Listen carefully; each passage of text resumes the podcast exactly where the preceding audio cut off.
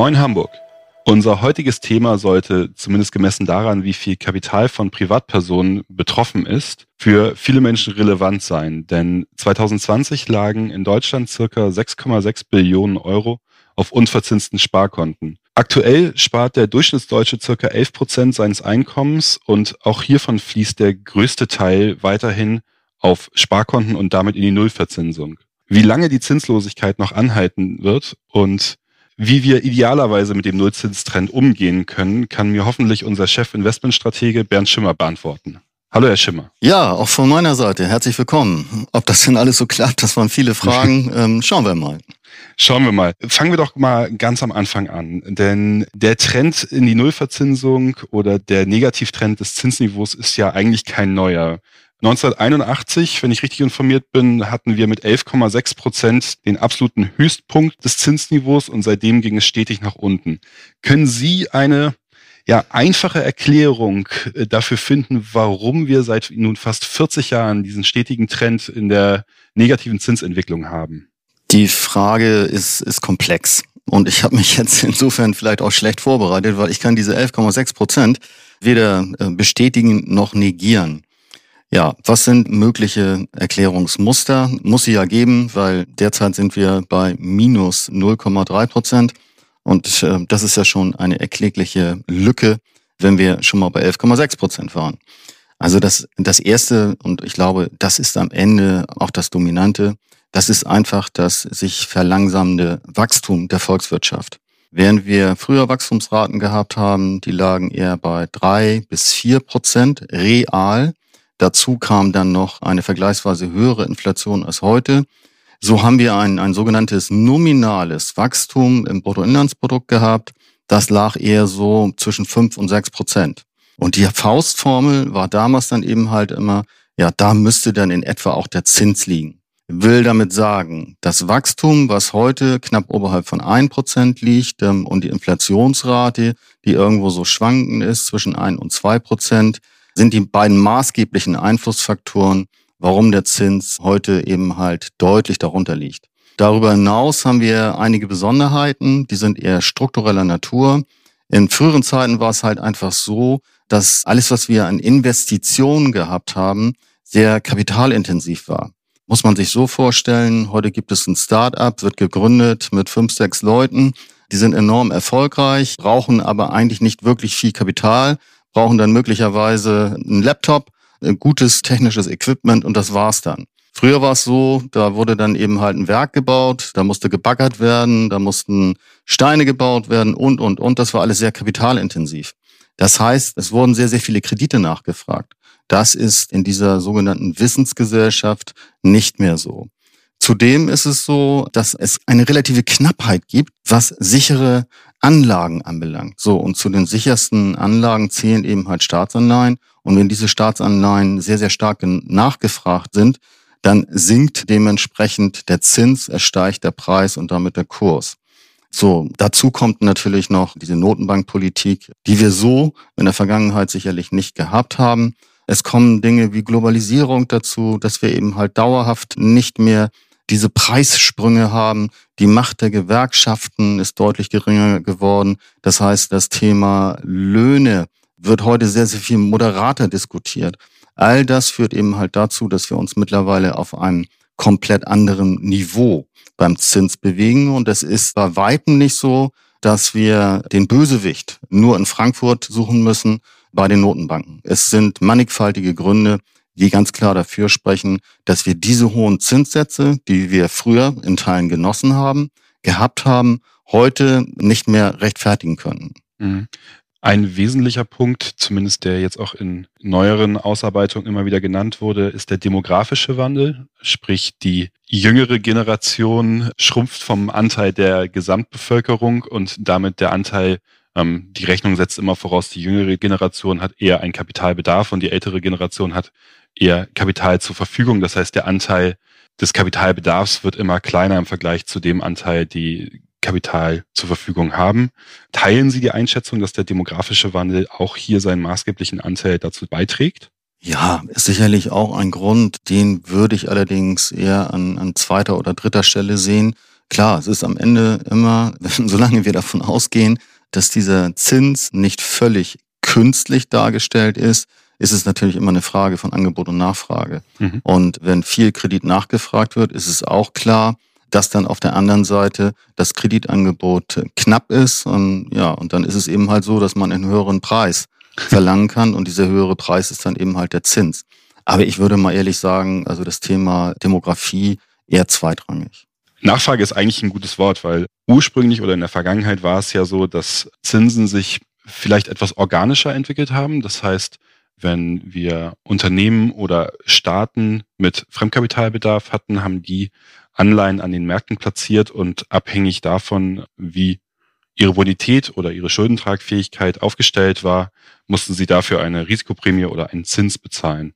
Heutzutage haben wir einen weiteren Akteur am Markt oder weitere Akteure an den Märkten, nämlich die Zentralbanken, die hier maßgeblichen Einfluss drauf nehmen.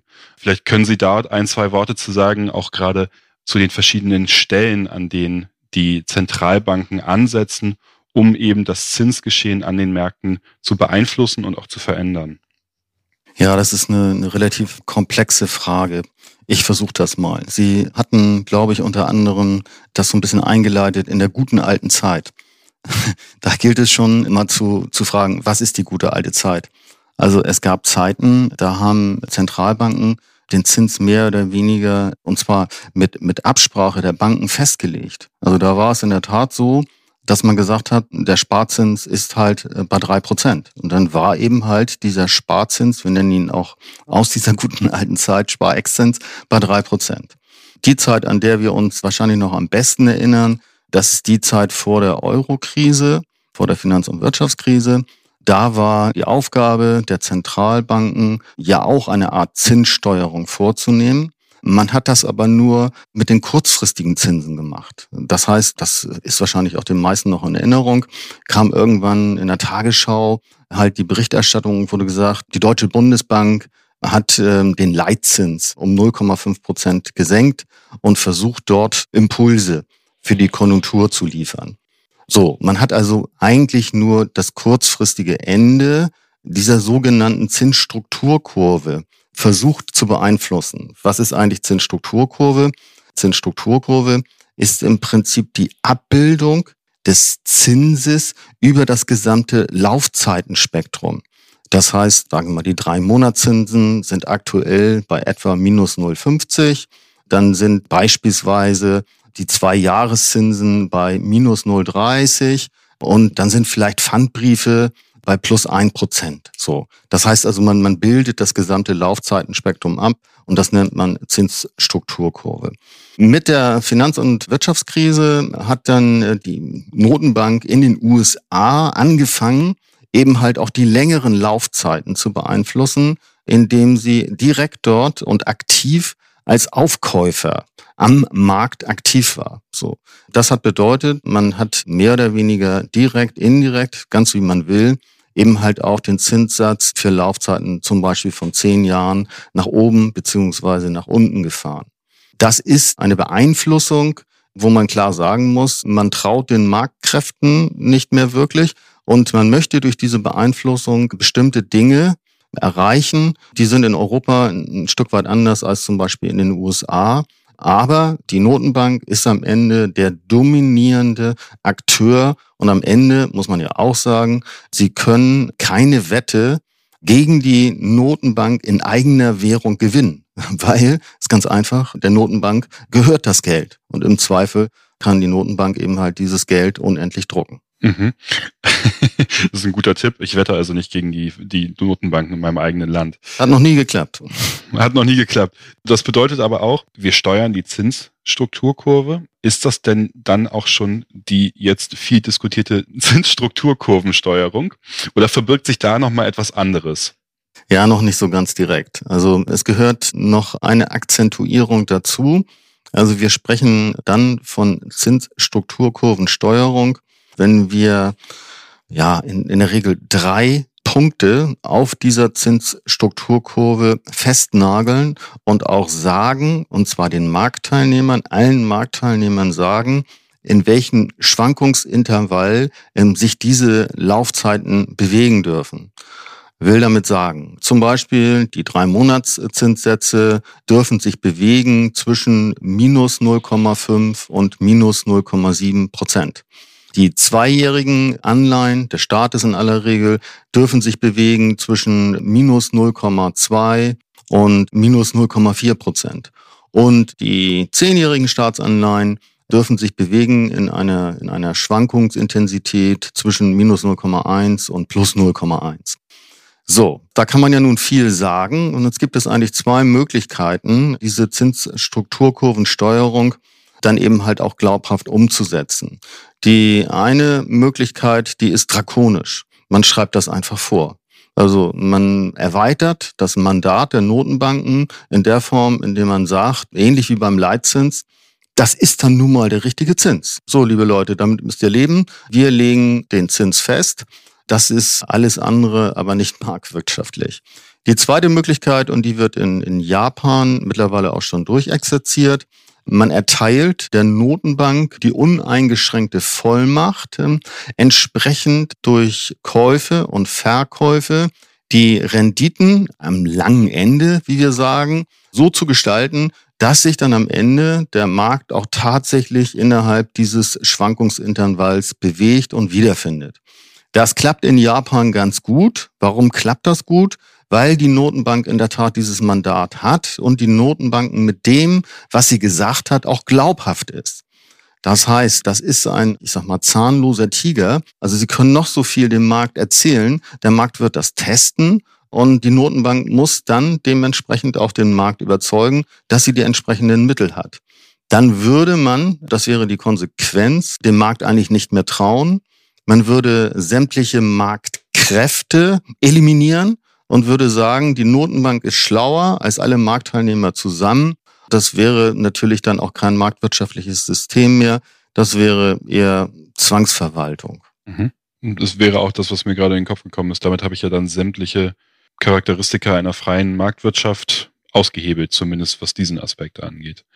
Jetzt ist natürlich die Frage, Japan ist gerade schon mal gefallen als Beispiel dauerhafte Nullzinsen. Können wir uns das eigentlich vorstellen? Also können wir uns das vorstellen, dass wir in einer Realität demnächst oder einer Wirtschaftsrealität demnächst leben und agieren, in der wir wirklich dauerhaft von dieser Nullzinspolitik ausgehen, dauerhaft keine Zinsen auf sicheren Anleihen bekommen und wenn wir uns das so vorstellen, was macht das mit den Akteuren? Also was macht das mit den Akteuren am Markt und in wessen Interesse kann das vielleicht auch um, ungefähr sein? Also klar, wir haben Staaten zum Beispiel, die sich darüber ja relativ elegant entschulden können, aber das ist ja nur ein kleiner Aspekt dieses Gesamtkosmos.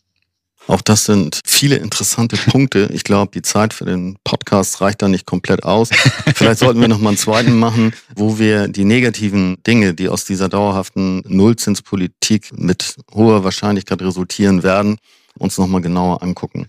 Sie haben ja Vorstellungskraft und dauerhaft. Ähm, so, ich glaube, das kritische Wort ist dauerhaft. Weil diesen Nullzins, den haben wir ja nun seit Jahren. Und da braucht man jetzt nicht wirklich viel Vorstellungskraft, ähm, ob das irgendwie funktioniert oder auch nicht funktioniert. Scheint ja zu funktionieren. Derzeit wissen wir, dass es dort, blödes Wort, aber dass es dort Kollateralschäden gibt, die wir wahrscheinlich in der kompletten Betrachtung derzeit nicht wirklich einschätzen können. Aber es gibt ja seit, seit mehreren Jahren diesen Nullzins, beziehungsweise ja noch viel schlimmer, diesen Negativzins. Was hat das für Folgen? Mittel- bis langfristig, glaube ich, können wir diese Folgen heute gar nicht abschätzen. Was wir wissen, sind eigentlich zwei Dinge.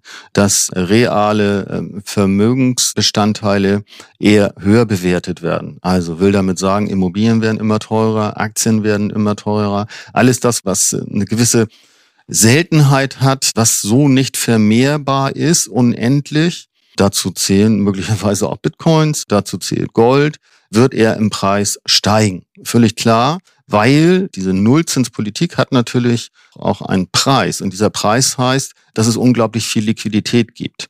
Wenn es viel von etwas gibt, dann sinkt der Preis. Und genau das ist ja der Fall. Es gibt unglaublich viel Liquidität. Wir haben eine Überschussliquidität von über drei Billionen derzeit in diesem System. Also Geld, was im Prinzip keiner braucht.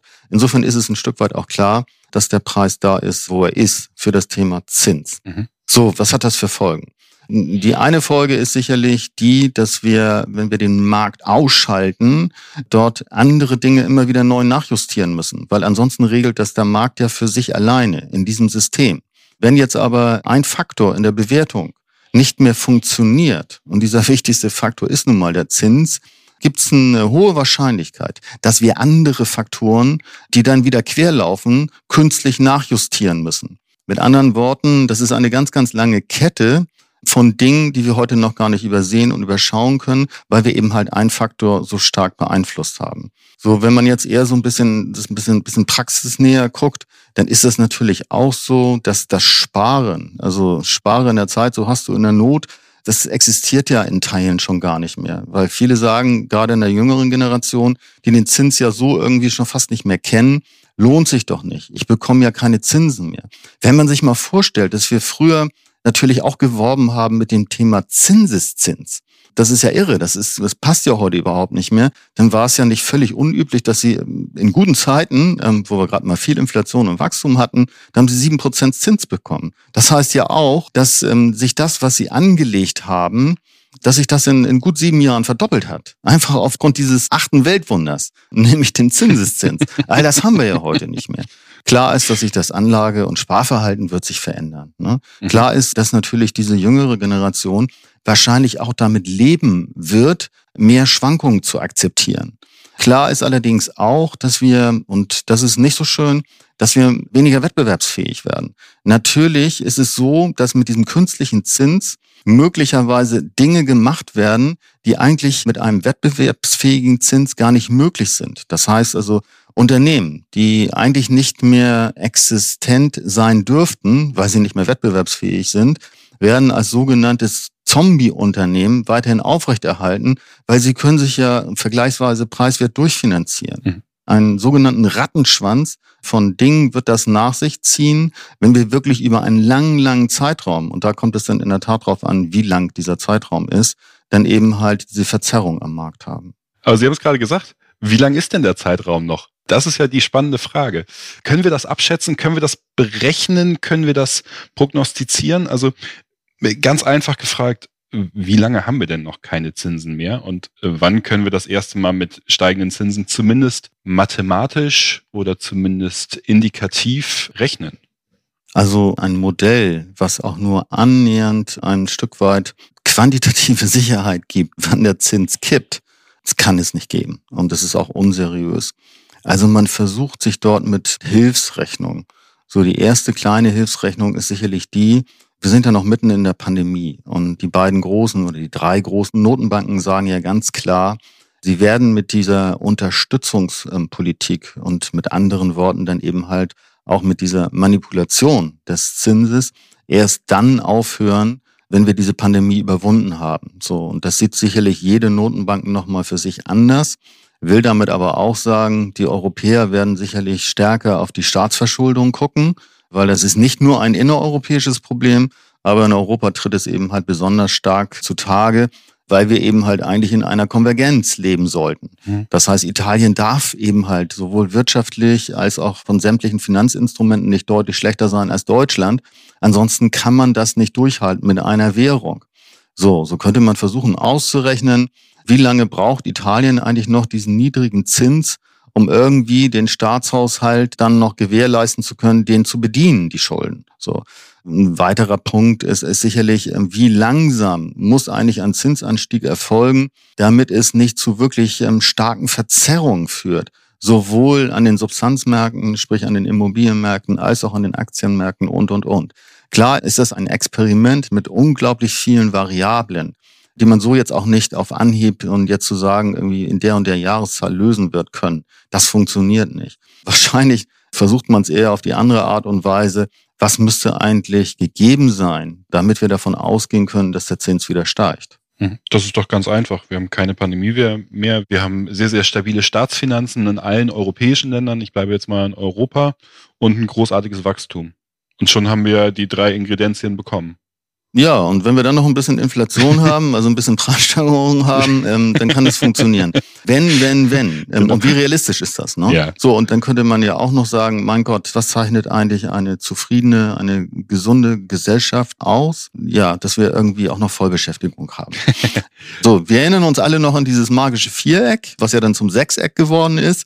Da hat man mhm. das damals ja mal versucht zu definieren. Daran könnte man sich ähm, möglicherweise wieder erinnern. Und, und das, das sind dann, dann eben halt diese Dinge. Wachstum, Inflation, dann aber eben halt auch die Art der Beschäftigung, also möglichst eine Vollbeschäftigung und einen ausgeglichenen Außenhandel. So, das, das wären Kriterien. Aber wie realistisch ist das? Es ist Stand heute aufgrund der Tatsache, wie wir als, als wirklich hochentwickelte Volkswirtschaft dastehen, ist es natürlich vergleichsweise unrealistisch anzunehmen, dass wir wieder dauerhaft Wachstumsraten von drei Prozent erzielen und dass die Inflationsrate dauerhaft irgendwie auch wieder bei drei Prozent ist, ja, dann müsste der Zins eigentlich auch wieder irgendwo zwischen fünf und sechs Prozent sein. Wird das passieren? Nee, wahrscheinlich nicht. Und wenn es denn passiert, dann müsste es auch äh, nicht nur in Deutschland passieren, sondern es müsste dann ja eben halt, damit wir diese Konvergenz aufrechterhalten können, müsste es eben halt auch in Italien, in Spanien, in Portugal, in Irland und überhaupt in Europa passieren. Mhm. So, das würde aber auch wiederum bedeuten, Europa wird es ja nicht alleine schaffen. Es müsste dann eigentlich auch weltweit passieren. So, und da würde ich mal sagen, das ist wiederum eine Wahrscheinlichkeit, ja, die gibt's vielleicht, aber mehr im einstelligen Bereich. Und schon gar nicht in sehr naher Zukunft. Aber äh, Sie hatten es gerade einmal gesagt, weltweit. Gucken wir mal einmal ganz kurz auf die andere Seite des großen Teichs. Wir haben jetzt in den USA zumindest in der jüngsten Vergangenheit so leichte Renditeanstiege gesehen. Wie ist das so von Ihrer Seite aus zu bewerten? Ja, ich habe ja die anderen Punkte vergleichsweise äh, relativ erschöpfend versucht zu beantworten. Ja, deswegen, das eine kurze Antwort ist okay. Das ist marktgerecht. Ähm, mhm. Es spricht alles dafür. Ne? Also die Amerikaner scheinen ja doch jetzt mit ihrer Impfstrategie großen Erfolg zu haben. Das ist das eine. Das andere ist, dass alle Anzeichen in Amerika noch mal stärker als in Europa auf Wachstum stehen. Darüber hinaus kann man davon ausgehen, dass die Inflationsrate auch sich eher wieder im Bereich zwischen zwei und drei Prozent einpendelt. Naja, und das, was noch dazu kommt, es gibt eben halt eine hohe Nachfrage nach Kapital, ähm, insbesondere von Seiten des Staates. Herr Biden wird ja jetzt ähm, demnächst dann eben halt dieses lange umworbene Konjunkturpaket, ob es dann wirklich 1,9 Billionen sind oder nur 1,5 Billionen, wir wissen es nicht. Auf jeden Fall, es wird einen gehörigen Umfang einnehmen. Das wiederum muss finanziert werden. Das heißt, es wird Kapital nachgefragt werden. Dass die amerikanische Rendite jetzt in der Tat von 0,90 angestiegen ist auf knapp 1,40, das ist marktgerecht. Da gehört sie in etwa auch hin. Und das sind auch die, die Stände, die wir eigentlich jetzt bis auf weiteres erstmal erwarten. Ja, vielen Dank. Meine philosophischen Fragen, die ich alle noch vorbereitet hatte, also wie verhalten wir uns eigentlich in einer Sozial- und Wirtschaftsrealität, die vom Nullzins profitiert und ist das das Schicksal von Industrienationen, sich auf eine, ja, eine Stagnation hinzubewegen? Die stelle ich mal hinten an. Wenn Sie die gerne hören möchten, schicken Sie uns gerne eine E-Mail an podcast.haspa.de, dann greifen wir die später nochmal wieder auf. Eine tatsächlich praxisorientierte Frage nochmal ganz einfach. Was mache ich jetzt damit? Also wie stelle ich mich als Investor auf? Wie stelle ich mich als Anleger auf? Welche Rückschlüsse kann ich daraus ziehen für mich und mein Portfolio? Ja, trotzdem vielleicht noch ein Punkt zu der hinten angestellten Frage. Ja, man muss sich natürlich auch immer wieder vergegenwärtigen. Das ist erstmal ist es was Feines, niedrige Zinsen zu haben. Denn niedrige Zinsen beflügeln das Wachstum und, und das ist vielleicht ähm, noch entscheidender, es ist ja manchmal ganz, ähm, ganz hilfreich, mal über den Tellerrand hinaus zu gucken. Das, was wir haben, das ist nicht schön. Und ich glaube auch, dass es in Teilen nicht ungefährlich ist aber es ist und bleibt ein Luxusproblem. Ganz anders sieht das in anderen Staaten aus, wo die Leitzinsen bei 15 Prozent sind und wo Kredite eben halt 20 Prozent kosten. Da gibt's dieses Grundvertrauen gar nicht. Ein niedriger Zins heißt am Ende auch immer Stabilität, heißt Ordnung und heißt im Prinzip alle Möglichkeiten haben, das Wachstum fortzusetzen. Also das ist ein Zeichen von Stärke. Das muss man ganz klar sagen. Hohe Zinsen sind in aller Regel, in aller Regel eher Zeichen von Schwäche. Es sei denn, diese Länder wachsen wirklich wie Rulle und haben vergleichsweise geringe Inflationsraten. Dann ist es tolerierbar, aber ansonsten sind das Schwächezeichen. Ja, jetzt aber zu dem, wie soll man sich verhalten? Also ganz, ganz wichtig ist, glaube ich, Patentrezepte sind nicht hilfreich. Und auch so Wortfetzen oder Floskeln sind häufig auch nicht hilfreich. Ich meine auch solche Dinge wie die Dividende ist der neue Zins führt vielleicht auch eher in die Irre, dass Dividenden natürlich in der heutigen Zeit viel, viel wichtiger sind als in früheren Zeiten, weil es eben halt keinen Zins mehr gibt. Und jemand, der Ausschüttung braucht und das auch noch kontinuierlich, der kommt an die Aktie nicht vorbei. Dennoch muss man immer wieder sagen, das eine war ein festverzinsliches Wertpapier, in aller Regel mit einer, mit einer festen Laufzeit und dann eben halt, wenn es von guter Bonität war, eben halt auch mit einer festen Rückzahlung. Diese Attribute habe ich nicht bei der Aktie. Eine Aktie funktioniert anders. Also, wie gesagt, ruhig ein bisschen länger drüber nachdenken und vielleicht auch nicht auf so einfache Dinge reinfallen. Macht doch einfach in Immobilien. Meistens ist man da nicht gut mit unterwegs. So, was sollte man tun? In zwei, drei kleinen Punkten.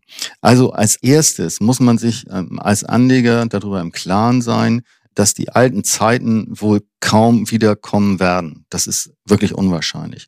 Das Argument ist natürlich, dass eine echte Zinssteigerung für die europäischen, aber auch für andere Staaten ähm, schlichtweg nicht bezahlbar wäre.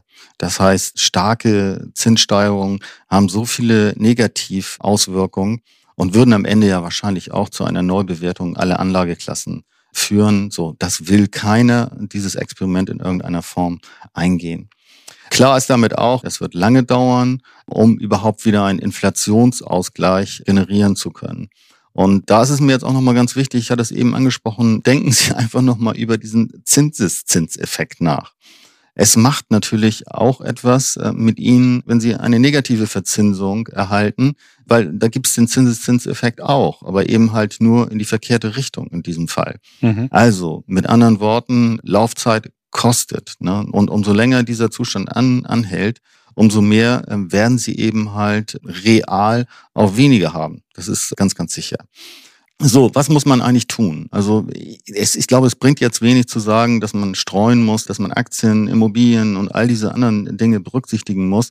Wenn wir uns fokussieren auf dieses Anlagesegment, nämlich festverzinsliche Wertpapiere, dann muss man sich darüber im Klaren sein, was möchte ich für einen Anlagehorizont haben. Da macht es dann in der Tat möglicherweise auch Sinn, auch einfach mal Anlagen zu tätigen, die ein, ein bisschen längerfristig sind, weil am Ende bekommt man eben halt für längere Zinsen mehr Geld als für kürzere Zinsen. Das zweite ist halt, dass man in der Bonität auch Abstriche machen kann, immer dann, wenn man gut streut. Was ich nicht empfehlen würde, jetzt mit fünf oder zehn Prozent seines Vermögens in ein Unternehmen beispielsweise zu investieren, geht das schief, dann hätte man es lieber sein lassen sollen. Dann ist die Schwankung nämlich irgendwie extrem hoch, weil das Geld ist nicht mehr da. Dann wäre es beim Aktienmarkt sehr viel sicherer gewesen.